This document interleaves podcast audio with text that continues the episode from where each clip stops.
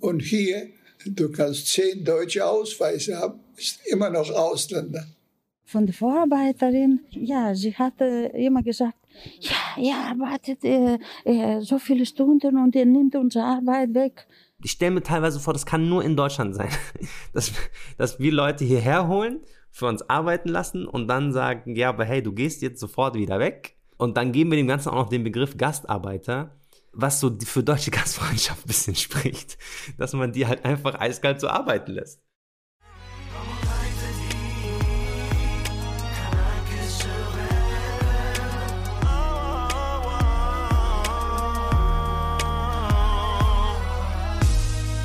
Kanakische Welle, der Podcast von Marcel Nadim Aburakia und Malcolm Ohanwe. Hallo und herzlich willkommen, Kalimera, Buongiorno, Shalom, Marhaba, Baboni, Kedu, Lacho Divis und was es noch so gibt. Servus, Christi. Wir sind bei dem Podcast Kanakische Welle. Wir sind ein Angebot von Funk, das gehört zu ARD und ZDF. Und wir sind der Nummer 1 Podcast in Deutschland zum Thema Rassismus, Gender, Identität in einem Einwanderungsland. Mein Name ist Marco Mohanwa. Ihr hört auch, ich bin ein bisschen eingeschlagen. Ich bin erkältet. Wenn ich aber nicht erkältet bin, bin ich die Hälfte dieses Podcasts und moderiere euch durch diese Sendungen. Außerdem bin ich freier Journalist und unter anderem tätig für das ZDF Auslandsjournal und den Südwestrundfunk Podcast Sack Reis, was geht dich die Welt an? Wenn ihr diesen Podcast durch habt, könnt ihr da auch mal reinschalten. Marco hat schon gesagt, er ist die Hälfte. Ich bin die andere Hälfte. Marcel Nadim Amurakir. Ich bin Journalist bei der Deutschen Welle und aktuell als Korrespondent in Brüssel.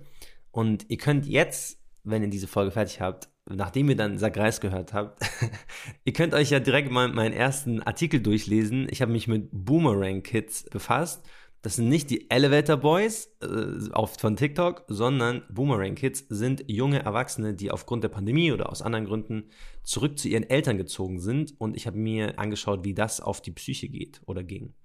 Wir treffen uns zweimal im Monat hier, um über die aktuellsten Themen rund um Rassismus, Armut, Migration oder auch Männlichkeit zu sprechen. Und am Ende der Folge erwartet euch auch noch der Emoji der Woche. Wir verraten euch aber natürlich erst am Ende, wer der ist, macht ja irgendwie auch Sinn. Den postet ihr dann wiederum unter das aktuellste Bild, was ihr auf unserem Instagram-Kanal findet. Einfach den Emoji Woche drunter, damit wir auch wissen, ihr wart bis ganz zum Ende dabei und seid ein richtig treuer Hörer oder Hörerin. Und heute geht es um das Leid der Eltern und Großeltern, also eure Eltern und Großeltern in manchen Fällen. Und zwar derjenigen, die hier unsere Straßen, Autos, Möbel, Felder, alles Mögliche eigentlich beackert und gebaut haben. Genau. Für viele sind es auch die Urgroßeltern. Oder vielleicht hört ihr selber das und ihr wart Gastarbeiter. Gibt's ja auch noch. Die leben ja auch noch. Mit denen haben wir gesprochen. Und es war ja auch nicht nur Leid, es war auch viel Freude. Das werden wir auch in dieser Podcast-Folge hören. Wir springen also von ganz vielen Jahrzehnten umher, ganz von 1955 bis ins Jahr 2021. Denn seit 60 Jahren gab es das allererste sogenannte Gastarbeiterabkommen mit der Türkei.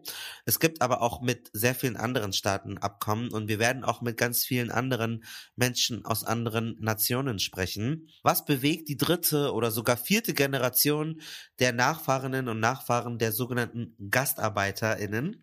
Und wir wollen erklären, was Deutschland machen muss, um endlich auf die richtige Art und Weise an diese wirklich krassen Leistungen zu erinnern. Denn wenn wir wirklich ehrlich zueinander sind, die Bundesrepublik Deutschland, wie wir sie heute kennen, gäbe es ohne die Leistung dieser Gastarbeiter in der Form definitiv nicht. Bevor wir einsteigen, wollen wir aber so ein bisschen klären, was ist denn eigentlich eine Gastarbeiterin oder ein Gastarbeiter? Wir schreiben die 50er Jahre. In Deutschland findet gerade das Wirtschaftswunder statt. Das heißt, es wird sehr viel in der Industrie produziert und so wächst auch der Bedarf an Arbeitskräften sehr, sehr schnell. Besonders in der Landwirtschaft und dem Bergbau mangelt es an sogenannten einfachen Arbeitern. Also denen, die am Fließband stehen, auf den Feldackern oder eben an heißen Öfen schwitzen. Das hat gleich mehrere Gründe. Die 50er sind geprägt von den Nachwehen des Zweiten Weltkrieges, Warum?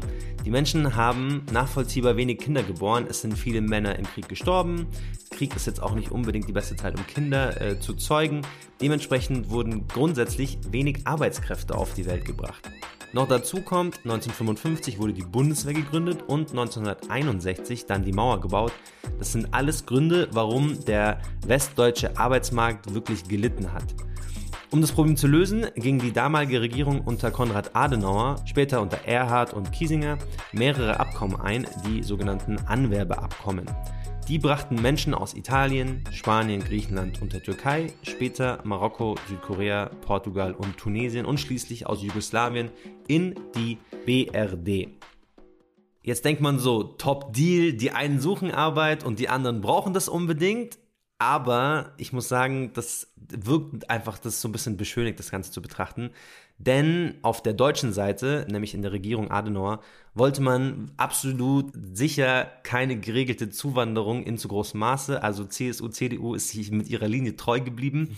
äh, deswegen ist der Zuzug klar reglementiert worden und diese Menschen sollten für maximal zwei Jahre nach Deutschland kommen. Auch nur Männer anfangs und die durften ihre Familien gar nicht nachholen. Danach sollte es eigentlich direkt zurückgehen. Das erklärt auch, wieso es kaum Integrationsbemühungen gab. Also es gab sicherlich hier und da mal einen Sprachkurs. Ähm, das kommt auch in einer der Dokus, die wir empfehlen, vor, nämlich Gleis 11 aber es gab kein großes staatliches Programm, was diese Menschen in unsere Gesellschaft eingeführt hat und integriert hat. Wir haben euch dazu einen Podcast rausgesucht, nämlich von Bayern 2. Der heißt, man nannte uns Gastarbeiter, 60 Jahre Anwerbeabkommen mit der Türkei. Da könnt ihr reinhören, da sind alle Infos und Fakten. Wir sind keine Geschichtsjournalisten oder sowas. Äh, also hört da auf jeden Fall rein, wenn ihr da alle anderen Infos haben wollt. So, jetzt möchten wir aber auf den Begriff irgendwie ein bisschen zu sprechen kommen, nämlich Gastarbeiter. Malcolm, Findest du nicht auch, dass es ein bisschen ein seltsames Konstrukt ist, weil eigentlich lässt man doch seinen Gast nicht arbeiten? Was du sagst, ist halt auch super wichtig, dass Deutschland diese Arbeiter natürlich gebraucht hat, aber von sich selbst nie den Eindruck hatte, dass es so zum Beispiel ist wie Neuseeland oder Chile, Argentinien, USA, wo man sagt, wir bestehen de facto grundsätzlich aus Einwanderung. Also es gibt andere Länder, die, die wissen einfach, ohne Einwanderung können wir nicht voranschreiten. Und das war nicht der Gedanke von Deutschland. Die haben sich halt gedacht, na ja, die arbeiten, dann gehen die wieder in ihr Land. Und daher kommt ja auch diese Bezeichnung Gastarbeiter. Und da gehen natürlich eine Menge geschichtliche Faktoren mit einher. Und wir sind nicht nur nicht Geschichtsjournalisten, sondern wir wollen ja auch die Geschichten erzählen, die vielleicht medial noch nicht drinnen sind oder noch nicht abgebildet werden. Und deswegen haben wir uns überlegt, wir wollen einfach mal herausfinden, wer sind diese Leute und wer sind die Menschen, die das betrifft und was hat das mit unserer deutschen Geschichte zu tun. Ja, man hat sich Gäste erwartet, aber hat volle StaatsbürgerInnen am Ende, zumindest in der Nachfolgegeneration bekommen. Einer von ihnen ist Çağdaş Eren Yüksel. Er hat einen Film gedreht, der heißt Gleis 11 nicht Gleis 9 3 Viertel, sondern Gleis 11. Und Marcel, weißt du, was das Gleis 11 ist? Ja, ich weiß, was das Gleis 11 ist, weil ich den Film gesehen habe. Merko und ich waren zusammen auf der Premiere. Das Gleis 11 ist ein Gleis am Münchner Hauptbahnhof, an dem die ersten sogenannten Gastarbeiter in München angekommen sind mit den Zügen und wurden dann von München aus weiter verteilt oder sind mit dem Zug weitergefahren, aber sie sind da zunächst erstmal angekommen. Sie haben zum allerersten Mal deutschen Boden sozusagen betreten am Münchner Hauptbahnhof. Ich habe Chadash auch gefragt, wie das für ihn war, überhaupt diese ganzen intimen Geschichten zu bekommen, weil meine Großeltern aus der mütterlichen Seite, die waren auch Gastarbeiter, aber ehrlich gesagt habe ich nie so richtig mit denen darüber gesprochen. Irgendwie kam ich nie dazu hm. und ich habe ihn gefragt, wie hatten der das gemacht? Und da hat er mir Folgendes gesagt. Vor fünf Jahren hatte ich die Idee, diesen Film zu machen. Seitdem habe ich mich immer wieder auf Protagonistinnensuche begeben. Das heißt, ich habe so viele Tees mit so vielen Menschen getrunken, so, dass man irgendwann warm geworden ist und sich kannte. Und das war, glaube ich, der entscheidende Prozess. Wir hören also Tee trinken und so ein bisschen einfühlsam sein. Das hilft, um da nochmal näher ranzukommen. Wir werden auch auf jeden Fall nochmal später mehr auf die emotionale Ebene eingehen und auch so ein bisschen über so Themen reden wie Sprachbarrieren oder ja auch Essen. Aber wir wollen nochmal ganz kurz diesen Gastarbeiterbegriff reflektieren. Wir werden den immer die ganze Zeit so selbstverständlich benutzen.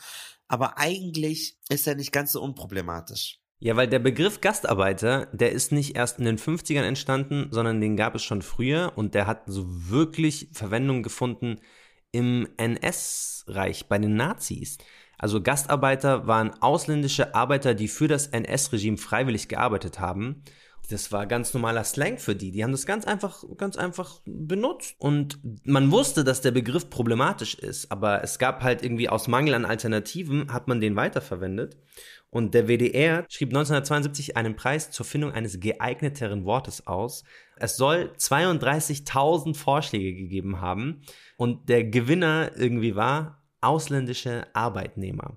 Später war in seriösen Publikationen so Arbeitsmigranten öfter zu hören, aber das hat nicht so richtig funktioniert. Also keiner davon ist kleben geblieben. Es ist wirklich bei Gastarbeiter geblieben, dass wir darüber sprechen. Und ich finde dieses Konzept halt so lustig, weil das ist so, du hast es vorhin schon angesprochen. Ich, ich stelle mir teilweise vor, das kann nur in Deutschland sein, dass, dass wir Leute hierher holen, für uns arbeiten lassen und dann sagen, ja, aber hey, du gehst jetzt sofort wieder weg. Und dann geben wir dem Ganzen auch noch den Begriff Gastarbeiter was so für deutsche Gastfreundschaft ein bisschen spricht, dass man die halt einfach eiskalt so arbeiten lässt. Naja, Vereinigte Arabische Emirate kann das auch. Die nennen die doch nicht Gastarbeiter. Ne, Die heißen halt nicht Gastarbeiter, die sind halt dann Arbeitsmigranten. Ja, das ist the problem. Die sagen, die sind Sklaven einfach. Aber das finde ich interessant. Also erstens empfehle ich euch den Film. Ich habe nämlich mir so Gastarbeiter in Dubai angeguckt. Die Arbeitsmigranten aus Südasien und Westafrika, wie die dort leben. Den Film äh, verlinke ich euch für ZDF Auslandsjournal. Aber das finde ich voll interessant, weil ich komme jetzt gerade nochmal zum Reflektieren irgendwie Gastarbeiter hat ja für mich so ein Feeling. Also ich denke bei Gastarbeiter halt an Deutschland, an so einen Schnauzer, an die Mode von den 60ern, an irgendwie Türken, Griechen und sowas. Und deswegen finde ich den Begriff gar nicht so schlecht, weil bei Arbeitsmigranten, das ist halt dann alles. Ja, das ist dann wirklich der Arbeiter in der Baustelle aus Rumänien in Deutschland oder der zur Spargelernte kommt. Und es sind ja auch Arbeitsmigranten. Aber dann ist auch irgendwie die tschechische Opernsängerin, die nach Freiburg kommt und dort in der Oper singt oder der amerikanische IT Arbeitsmigrant sind das auch Arbeitsmigranten. Also man kann es natürlich so nennen, aber Gastarbeiter hat halt auch diesen zeithistorisches Flavor einfach irgendwie, dass ich verstehen kann, warum sich die anderen Begriffe nicht durchgesetzt haben. Ich nehme es nicht so als abwertend wahr, sondern es steht für so eine gewisse Zeit einfach. Jetzt gibt es mir auch einen anderen Flavor, aber in dem Moment von 1955 finde ich es seltsam, dass man so einen Deal mit verschiedenen Ländern eingeht und sagt, du kommst als Gast zum Arbeiten zu uns und dann verpisst du dich auch wieder nach zwei Jahren, weil wir wollen tunlichst nicht, dass du hier, und das machen wir auch schriftlich, dass du hier bleibst und dann auch noch deine Kanakenfamilie hinterherholst. Das wollen wir auf jeden Fall nicht haben. Wir wollen wirklich dich nur zum Arbeiten Kann haben. sein, ja. Und es war tatsächlich auch oft im Interesse der Leute. Also zum Beispiel die Türkei hat das selber angeschoben, dieses Abkommen, weil die hatten eine sehr hohe Arbeitslosigkeit. Und die haben dann gesagt, so, wir haben ganz viele Arbeitslose, die schicken wir jetzt nach Deutschland, dann können die da arbeiten und dann schicken die aber von dort Geld zurück in die Türkei. Das heißt, wir sozusagen haben auch wieder was davon. Und diese Idee von, ihr kommt als Arbeiter und dann geht ihr wieder, hat auch in vielen Fällen funktioniert. Also es sind insgesamt so 14 Millionen Arbeitsmigranten damals gekommen und 11 Millionen sind auch wieder in ihre Herkunftsländer zurückgekehrt. Also das zeigt auch, diese Idee ist für Deutschland in einem gewissen Maße aufgegangen, aber eben auch in einem gewissen Maße nicht. Und deswegen hören ganz viele der Nachkommen jetzt gerade unserem Podcast. Das haben auch Menschen, äh, mit denen wir gesprochen haben, bestätigt. So, während Malcolm jetzt hier am roten Teppich noch ein bisschen mit den, ich weiß gar nicht, Staatsminister oder sowas spricht, werde ich gleich reingehen und mit ein paar Menschen und Protagonisten drinnen sprechen. Hallo. Guten Tag, ich bin Marina Papa. Ich komme aus Griechenland und ich bin in Deutschland seit äh, 1966. Am 2. Oktober bin ich hier eingekommen und als Textilarbeiterin habe ich gearbeitet und jetzt bekomme ich Rente von meiner Arbeit. Jetzt bekommen Sie die Rente. Wenn, wenn Sie sich jetzt zurückerinnern, das also schon ein paar Jahre her, aber wie waren die ersten Tage hier in Deutschland? Äh, als ich angekommen bin, ich bin am äh, 1. Oktober in Deutschland gekommen und am 2. Oktober bin ich direkt zur Arbeit gegangen. Da war so viel gefragt, äh, da, äh, die hatten äh, in Textilfabrik äh, wenig Leute. Direkt haben wir direkt angefangen zu arbeiten. Und meine Brüder waren hier und äh, mit der Sprache haben die mir geholfen und äh, die haben mir eine Lexikon gegeben und äh, äh, wenn ich äh, was sprechen wollte mit dem Vorarbeiter oder Meister von der Arbeit und habe ich immer nachgeguckt, was ich fragen sollte und ja, das hat war nicht schwer für mich wirklich. Das heißt, Sie haben schnell Deutsch gelernt. Das heißt, Sie haben auch schnell die Möglichkeit gehabt, sich hier einzu, anzufreunden mit anderen Deutschen. Genau, genau. Wir, haben an, wir sind angefreundet mit äh, Italienerinnen, mit äh, Türken, äh, Portugiesen waren damals sehr viele Gastarbeiter hier, Spanier und wir haben in der Pause immer zusammengesessen und haben wir Kaffee getrunken und äh, was alle mitgebracht haben, haben wir zusammen gegessen. Das war eine halbe Stunde Pause und durchgearbeitet. Neun Stunden war damals am Anfang.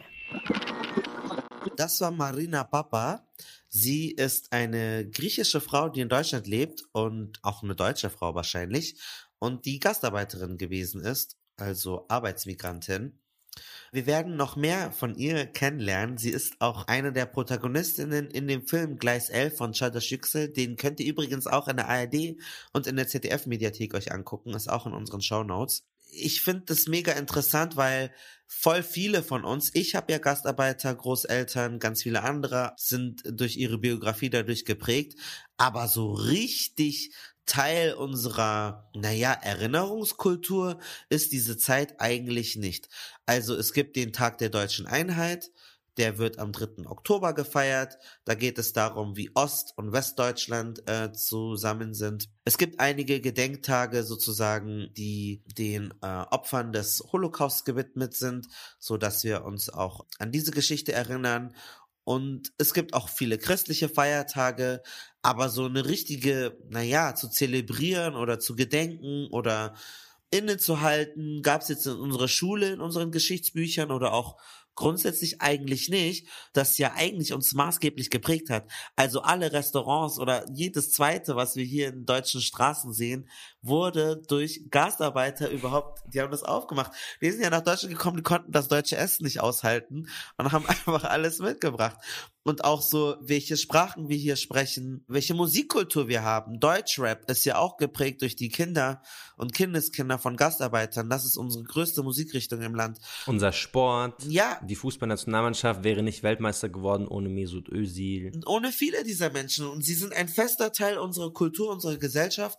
Und eigentlich ist es schon ein bisschen schade, dass es da nicht so vielleicht auch einen Feiertag gibt, der so auch mhm. dieses Miteinander und dieses historische Deutschland als eine Mischung aus vielen Einwanderungsvölkern, ich glaube, das fände ich schon cool, weil dann könnte man sich auch mehr mit diesem Land identifizieren und man wüsste auch so geil, diese Generation und was sie getan hat, wird offiziell auch gewürdigt. Ja. Dazu habe ich auch gesprochen mit dem Minister von Nordrhein-Westfalen. Den haben wir nämlich bei der Filmpremiere getroffen und ich habe ein paar Worte von ihm dazu geholt, warum die sich als Bundesland Nordrhein-Westfalen dafür entschieden haben, diesen Film über Gastarbeiter Gleis 11 finanziell zu fördern. Wir wollen Dankeschön sagen an eine erste Generation, die zu uns gekommen ist, die hier knochenhart gearbeitet hat, die ihr Heimatland zurückgelassen hat, um hier bei uns zu arbeiten, hier mit dem Wohlstand mit aufzubauen. Und dafür sind wir unendlich dankbar.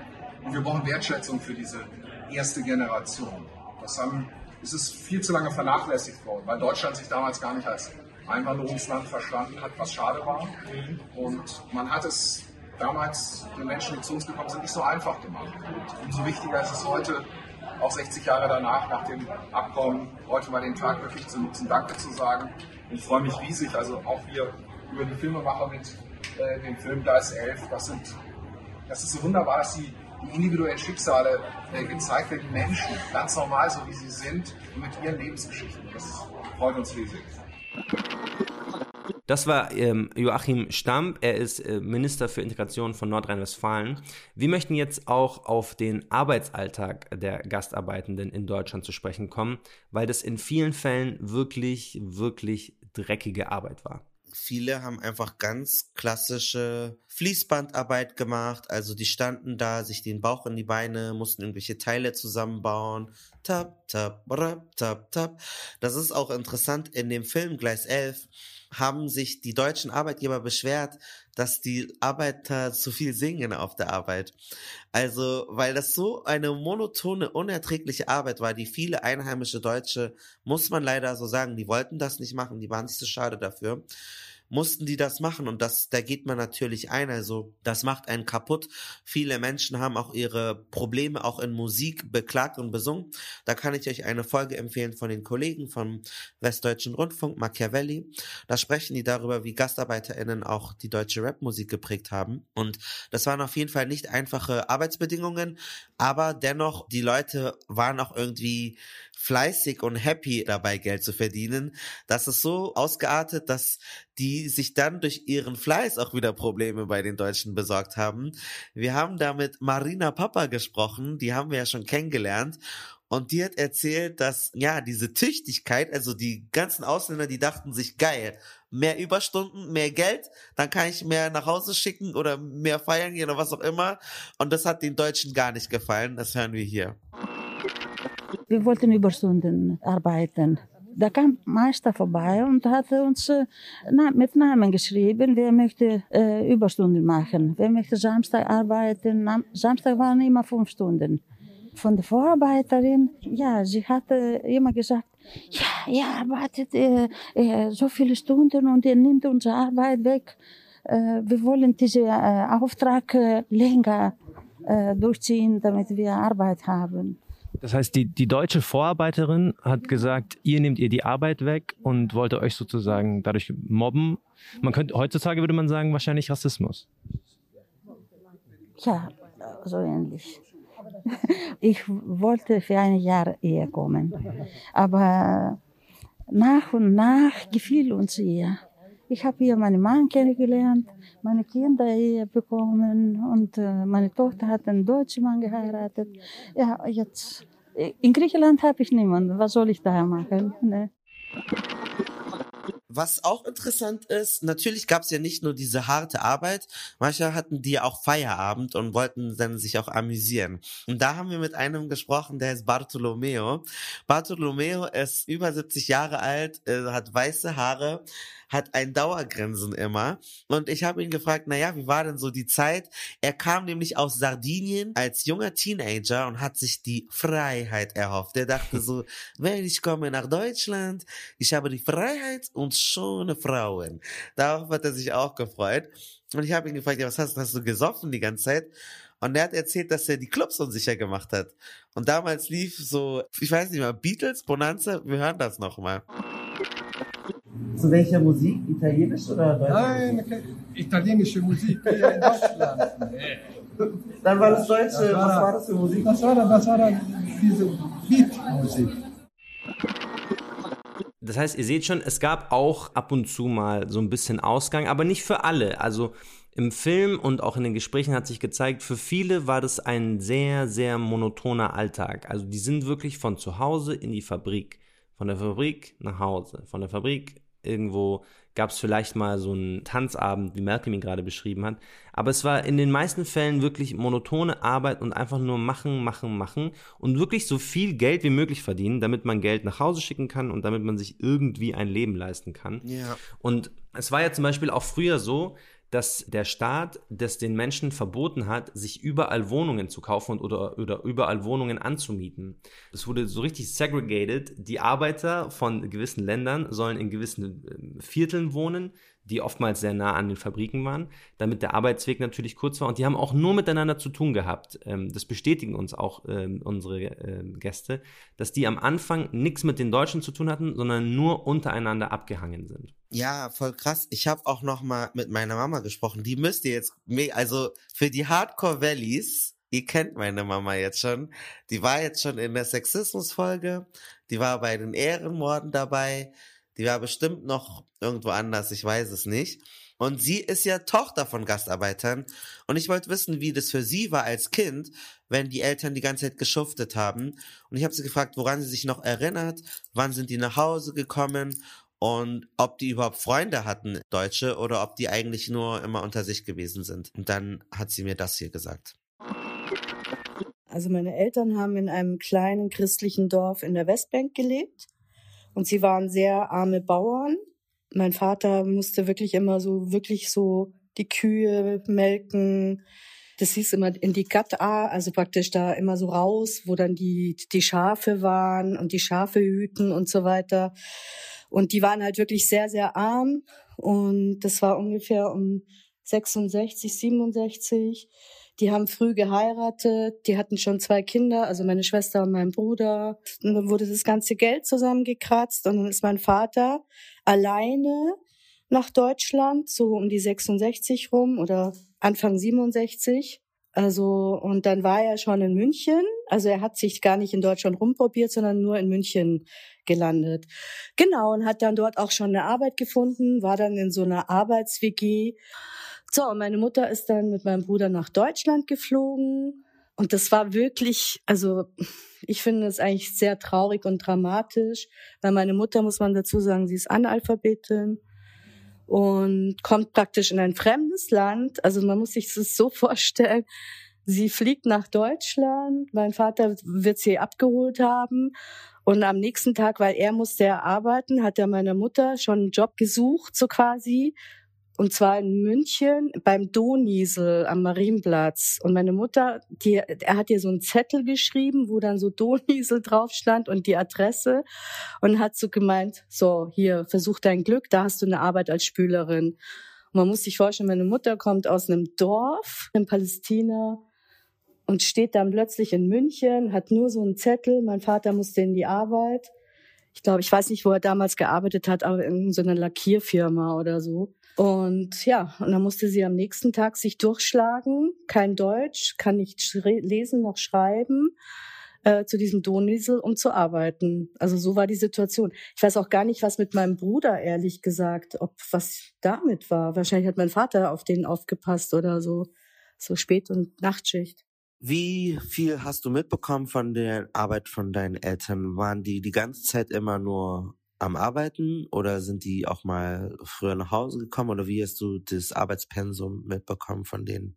Ja, also wie gesagt, die Anfänge habe ich ja nicht mitbekommen, weil da bin ich ja ein Baby gewesen. Ich bin ja dann, wie gesagt, 68 in diesem WG-Zimmer mit irgendwelchen anderen Arbeitern da irgendwie auf die Welt gekommen. Und das muss sehr, sehr beengend gewesen sein und so weiter. Nee, meine Eltern haben immer gearbeitet. Hatten die deutsche Freunde, sind die mal weggegangen? Habt ihr mitbekommen, was die so Nee, aber die ganzen arabischen Familien waren ständig bei uns, die Studenten. Wir haben immer dann so alle arabischen Familien, die dann gekommen sind, immer supported. Also die haben dann immer, wir hatten immer volles Haus. Wir haben, bei uns haben immer viele Familien oder alleinstehende arabische Männer, die auch hier gearbeitet haben und ihre Familien dort hatten, waren immer bei uns zu Besuch. Bei uns war immer volles Haus, immer. Und was haben, was haben die gerne in ihrer Freizeit gemacht, deine Eltern? Karten gespielt. Karten gespielt und mein Vater, also meine Mutter, musst du dir vorstellen, die ist eher so eine gemütliche gewesen, die hat immer sehr viel gekocht, viel ge gesungen, so arabische Lieder, viel philosophiert und so eine gemütliche. Und mein Vater war halt eher so der Sportstyp, der, wir hatten so einen Wald neben uns. Und Sonntag war Tradition, mein kleiner Bruder und ich. Und dann sind wir jeden Sonntag, meine Mutter hat gekocht und wir sind spazieren gegangen. Musstest du für die Sachen übersetzen und sowas?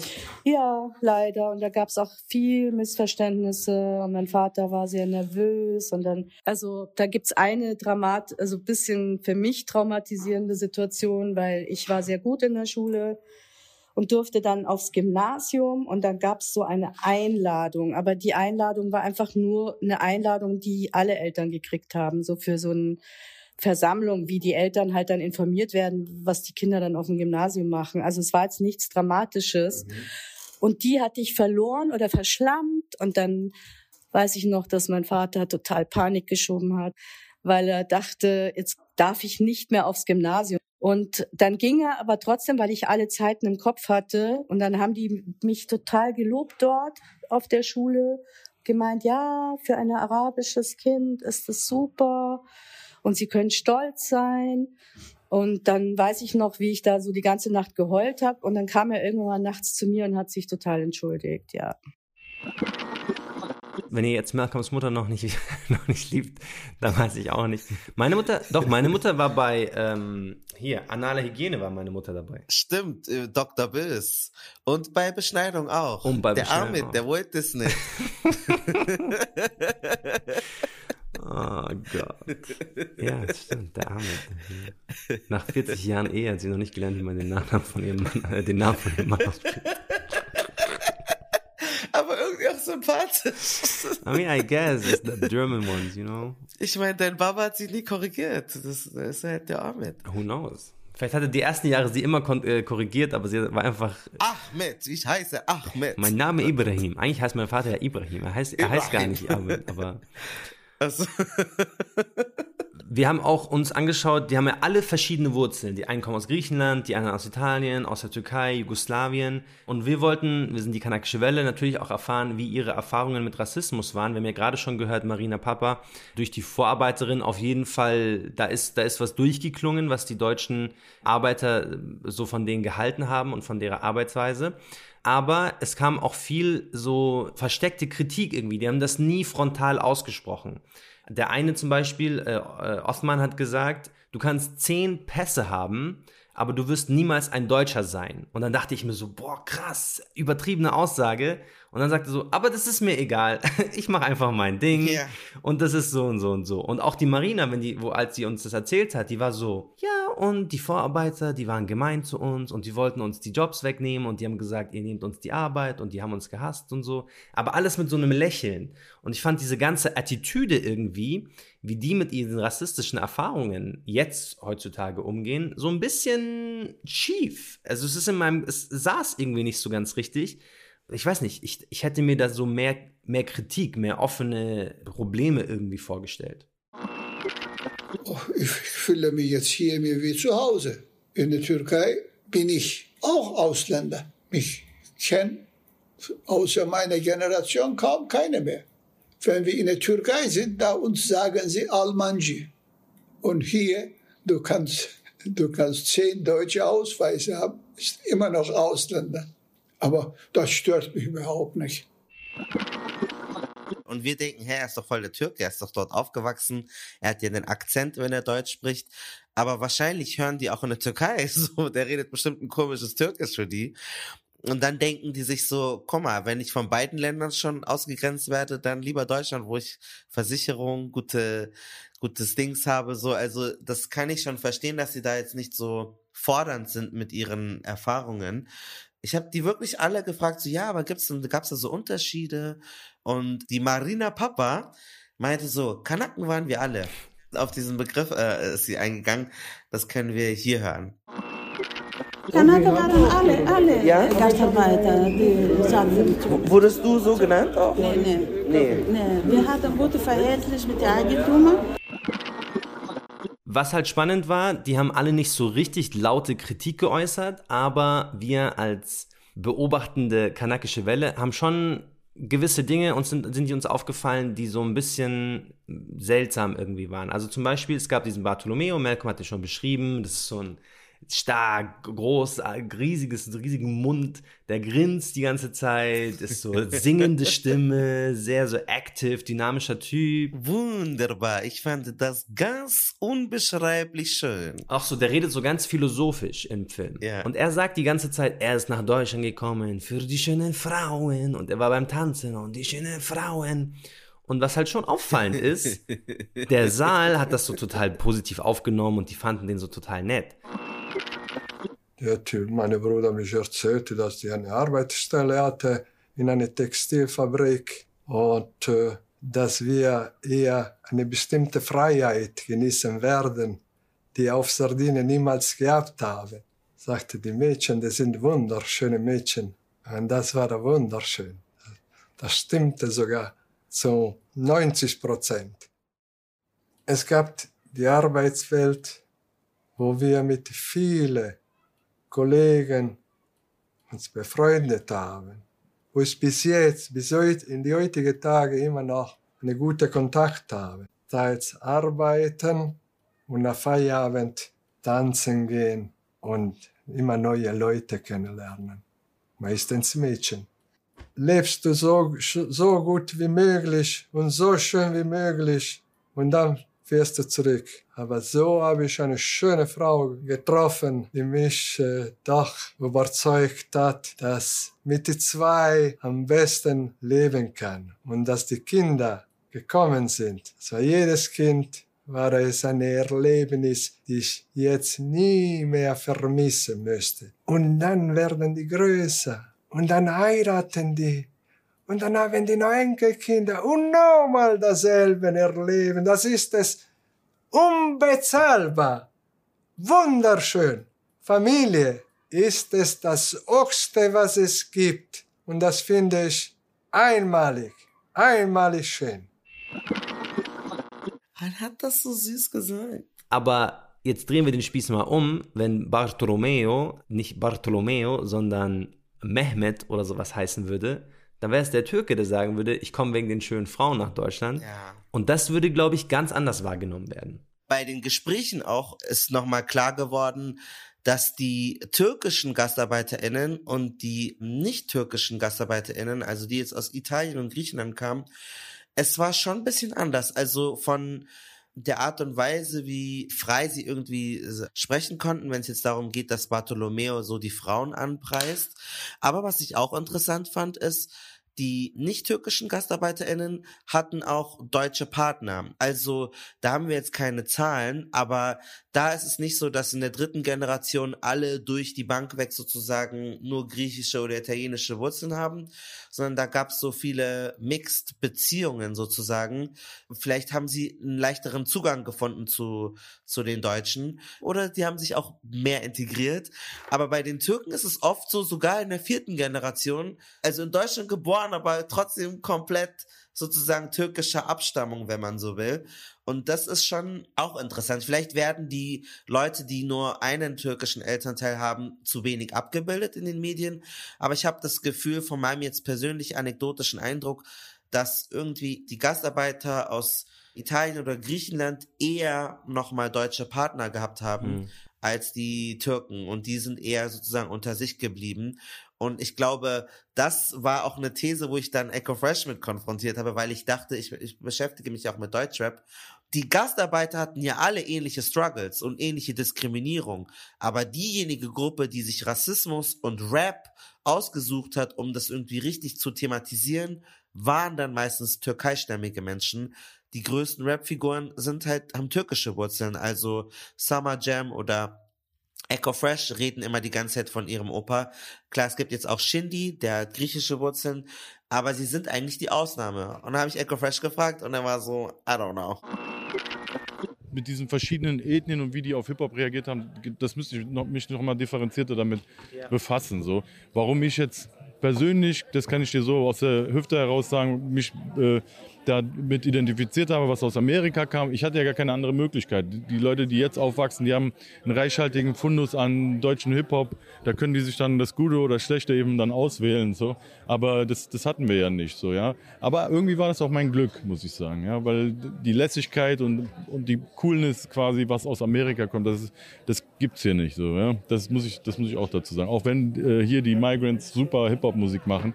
Aber äh, cooler als Amiland, sag ich mal, Ende der 90s, Anfang der Nullerjahre ist es für mich nicht mehr geworden. Aber ich bin auch dann, das war genau auch die Zeit, wo ich äh, totale Fan war. Die Antworten von Echo Fresh, er ist jetzt kein äh, Sozialwissenschaftler oder sowas. Ich persönlich glaube ja, dass es einen Proximitätsunterschied gibt zwischen Italien und der Türkei. Italien ist so nah an Deutschland, dass die Deutschen auch mal schnell über den Brenner, da kann man Urlaub machen, da kann man schnell an die Adria, das ist so Dolce Vita, man hat so eine Idee und es ist so schön und ha. Wohingegen in der Türkei hat man kein richtiges Bild davon. Man denkt, das sind irgendwelche Hinterwäldler, die auf Eseln durch die Olivenhaine oder sowas reiten.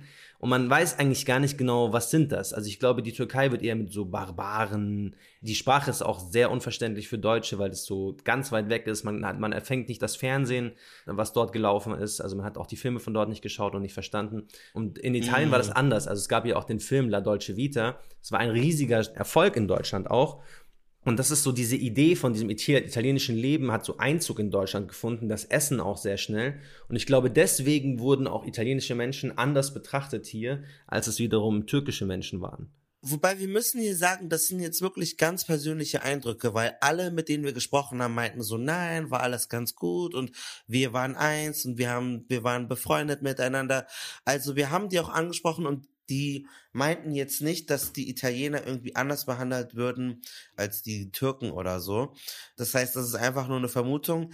Es ist aber auch zum Beispiel so, dass in dem Film, es gab den Osman, der richtig gut Deutsch konnte aber viele der türkischen GastarbeiterInnen von der Zeit sprachen nicht so gut Deutsch wie jetzt die aus den anderen Staaten. Also das sind aber sozusagen Vermutungen.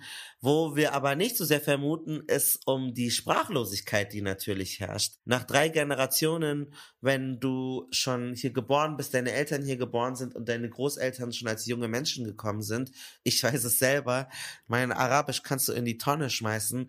Wahrscheinlich war das von meinen Großeltern, die als Teenager kamen, selbst nicht mal so gut.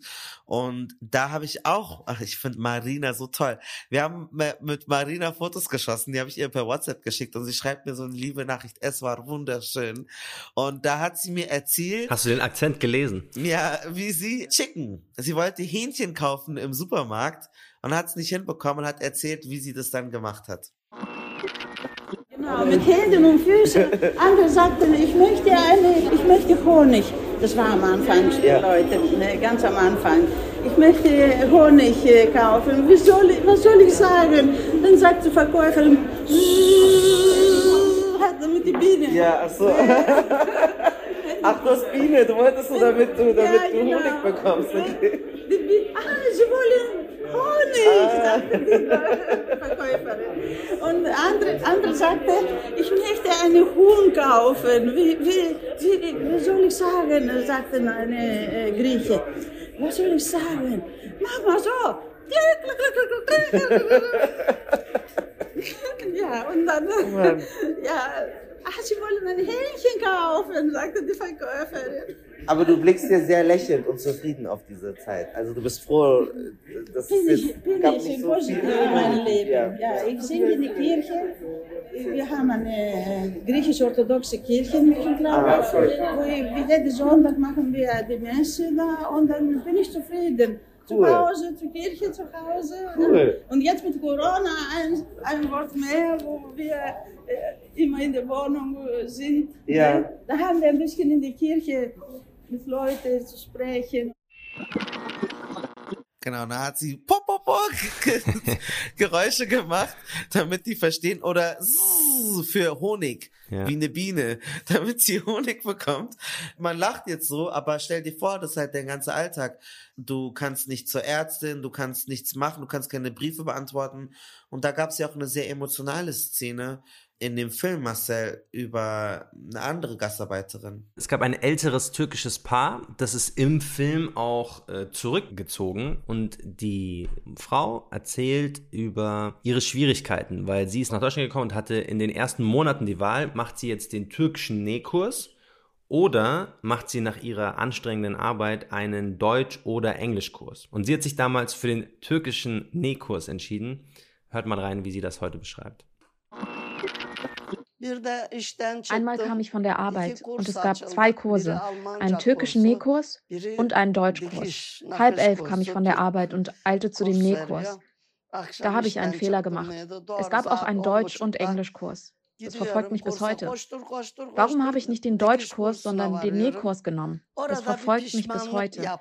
Vielleicht werden wir dann nicht so abhängig. Aber ich danke unseren Kindern, die uns geholfen haben. Aber das werde ich nie vergessen. Das verfolgt mich bis heute. O pişmanlığım hala kafamda durur. Niye ben Almanca kursuna gitmedim? Niye dikiş kursuna gittim diye. Hala o pişmanlığım üzerimden kafamdan hiçbir zaman atamadım. Belki biraz e, kimseye muhtaç olmazdık. Çok şükür gene de çocuklar yardım ediyor ihtiyacımız olduğu zaman ama o günlerim hatıradır bana. Hiç unutamam. Çok çeşitli günlerde yaşadık. İyi günlerimiz de oldu, kötü günlerimiz de oldu. Ja, und da braucht man nicht mal Türkisch können. Und das ist halt traurig. Die Frau ist seit mehr als 40 Jahren in Deutschland und die bereut eine Entscheidung, die sie vor vielen, vielen, vielen Jahrzehnten getroffen hat. Und ich glaube, da merkt man schon auch, wie sehr ein diese Sprachlosigkeit tatsächlich einschränkt und wie sehr das dein Leben prägt, wenn du die Sprache in diesem Land eben nicht perfekt sprechen kannst und du kannst dich nicht ausdrücken und du bist immer angewiesen auf Nachbarn, auf Freunde, auf Vermieter, auf deinen Arbeitgeber, auf deinen Ehemann, auf deine Kinder.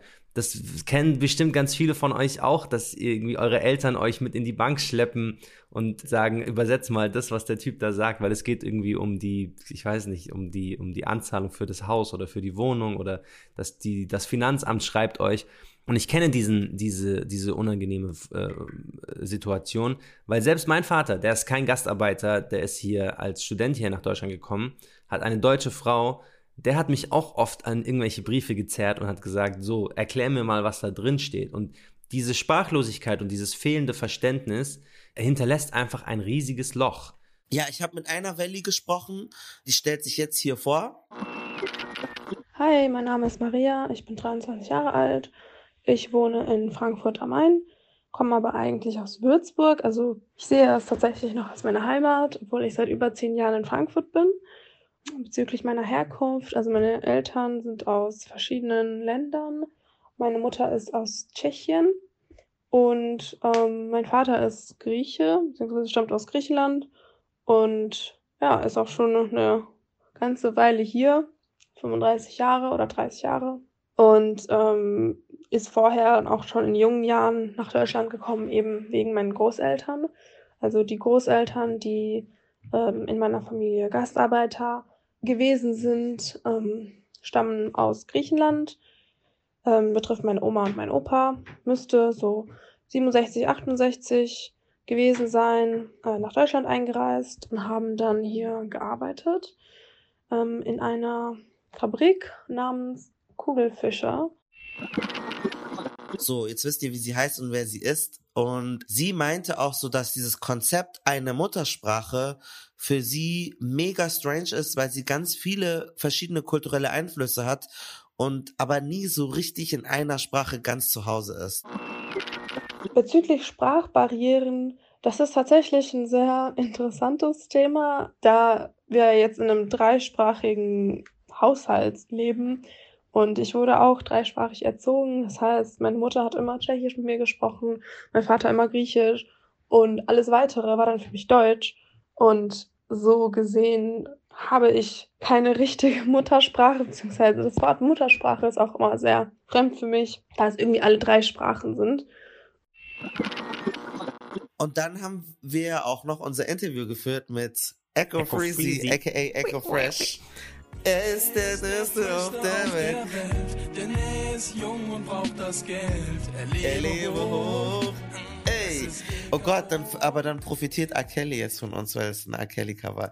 Egal. Ich wollte von Echo einfach nur wissen, wie, also was ich, weil ich das ja wirklich erstaunlich finde, wie sein Opa nach Deutschland kam, der konnte die Sprache nicht, hat sich nicht zurechtgefunden und sein Enkel verdient mit dieser Sprache dann wiederum zigtausend Euro, wird ein Star in Deutschland aufgrund dieser Sprache, die sein Opa eben nicht sprechen konnte. Ähm, hört mal rein, was er dazu zu sagen hatte.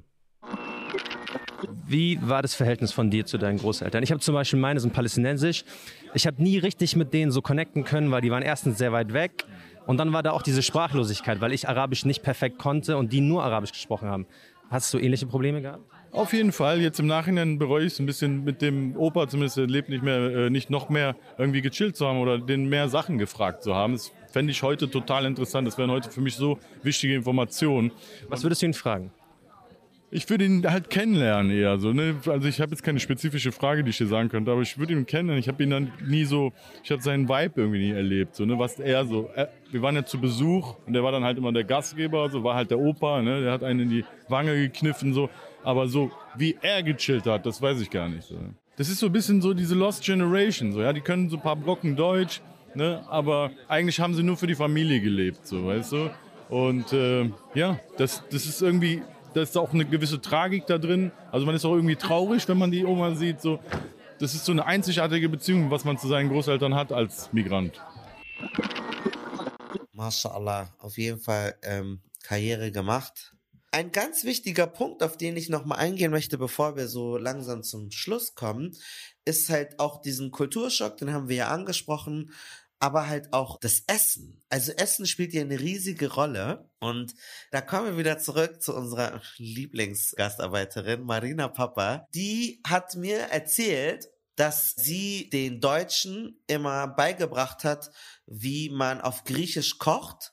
Am Anfang hat es für die immer streng gerochen und gestunken, weil so viel Knoblauch und so viel Gewürze und Tzatziki und bla. Aber das Lustige ist, irgendwann haben sie es gelernt und dann haben die anderen Deutschen, denen sie das beigebracht hatte, Kochkurse angeboten und Marinas Rezept an anderen verkauft. Die haben Geld damit gemacht, was ihnen Marina beigebracht hat. Und die Marina erzählt das so locker. Aber das ist einfach Gentrifizierung, Cultural Appropriation, wenn man so will. Da können wir euch eine Folge empfehlen von den Kolleginnen von Rise and Shine. Da sprechen die nämlich genau über dieses Phänomen, dass es Vietnamesen auch passiert ist. Und dann habe ich sie auch noch gefragt, ja, aber hast du auch so deutsche Küche gegessen? Und dann hat sie gesagt, ja, aber sie musste nachwürzen. Das Essen, dann, ja, am Wochenende haben wir immer den Gemüsemarkt besucht. Anschließend im Kaufhof, da gab es so eine Suppe, so Eintopfsuppe.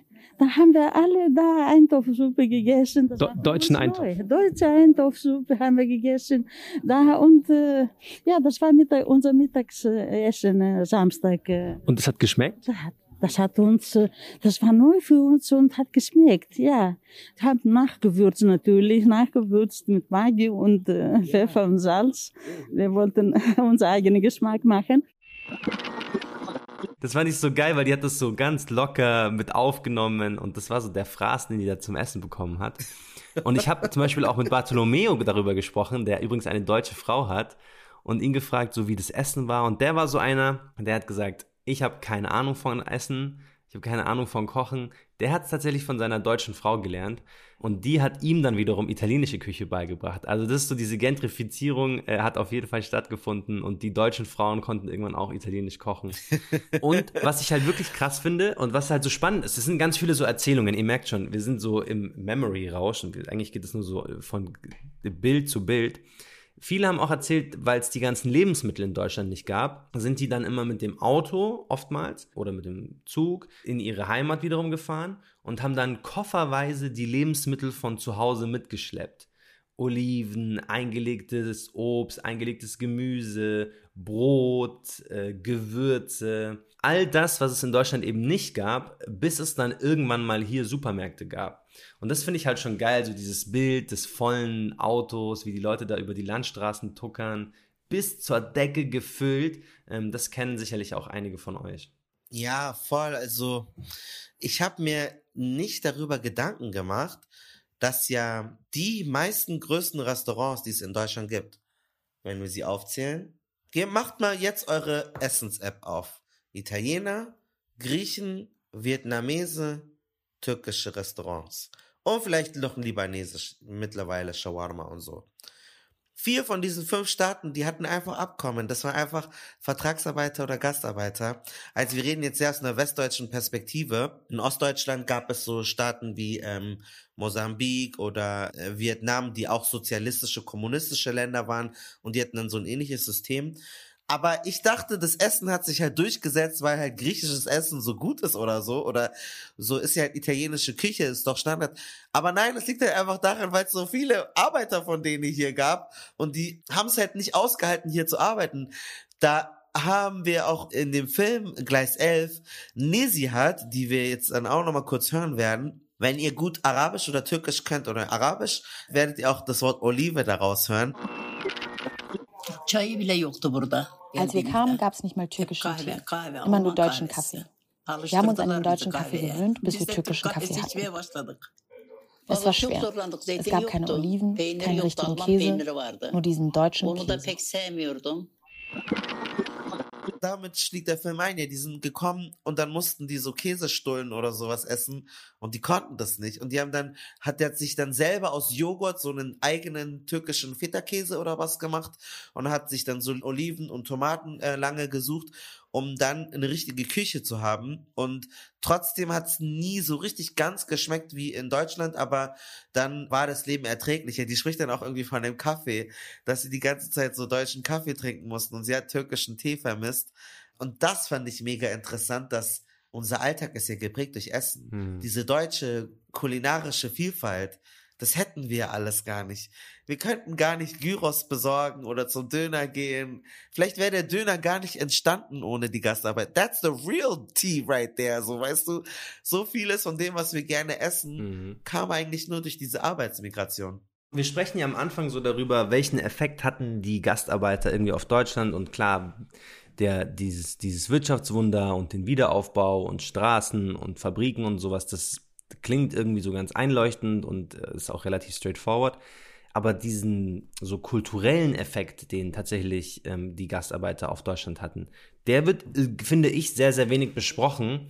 Wir haben ja schon äh, beschrieben, wo der stattfindet. Also der kulturelle Effekt, den hast du in der Musik, du hast ihn im Essen, du hast ihn im Gesellschaftsbild grundlegend, wie unsere Städte aufgebaut sind und wie dieses, wie insgesamt, wenn du an Hauptbahnhöfen ankommst, da hast du Internationalität all over the place.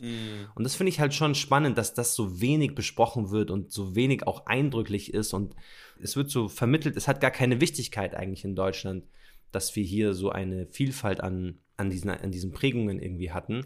Wir haben uns aber auch gefragt, wie viele von den Nachfahren oder wie, wie die NachfahrInnen heute auf diese Generation äh, zurückblicken. Viele sind Enkel, Großenkel und haben deswegen Stamm Stimmen gesammelt. Wir fangen aber mit einer an, nämlich der von Malcolm, weil er ist auch Enkel von Gastarbeitern. Oh ja, stimmt.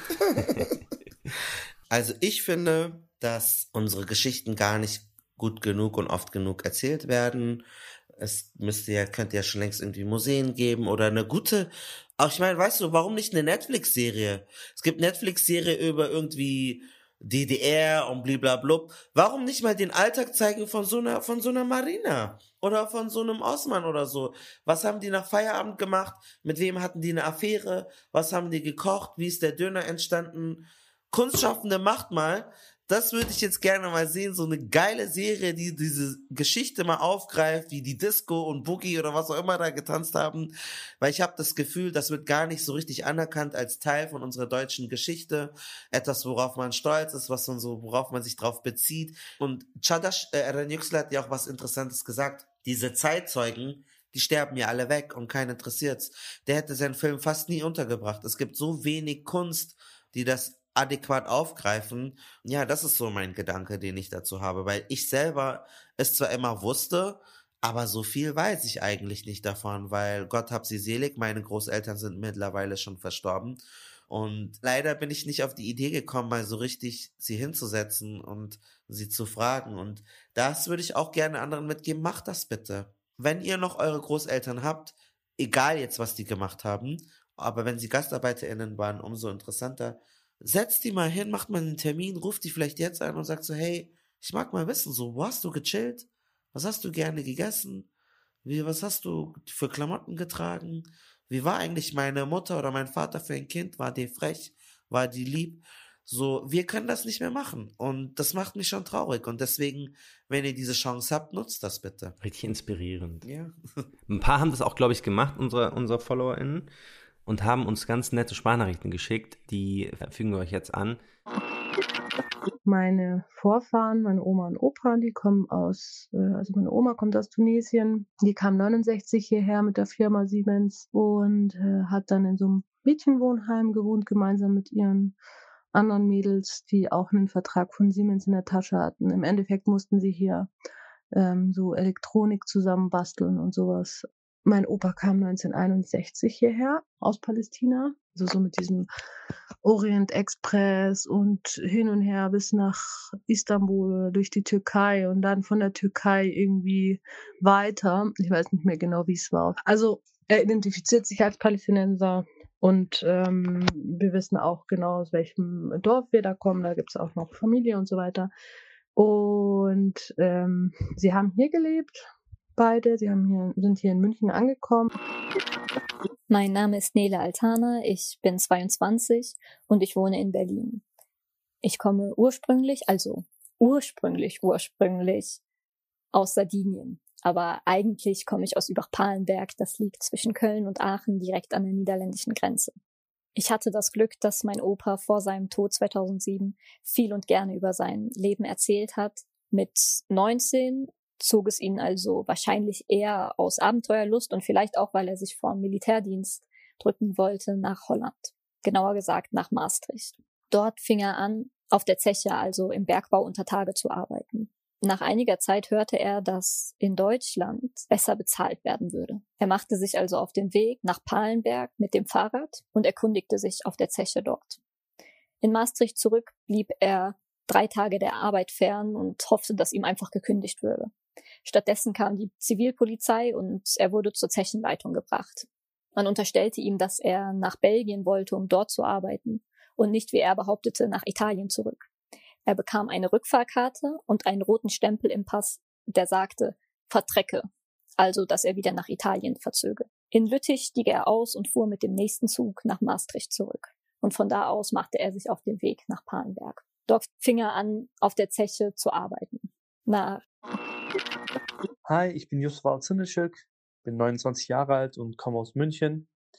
Und meine Gastarbeitervorfahren, meine Oma, mein Opa, kamen aus der Türkei, aus einem kleinen Dorf namens Kayaköy und waren ganz normale Bauern und haben halt ihre Felder und Acker gehabt. Und mein Opa hat sich dann entschieden, okay, ich komme jetzt nach Deutschland und arbeite und biete meiner Familie eine bessere Zukunft an und eine bessere Finanzierung. Ein Glück, dass ich äh, gemeinsam mit meinem Opa gearbeitet hatte, damals als ich 16, 17 Jahre alt war.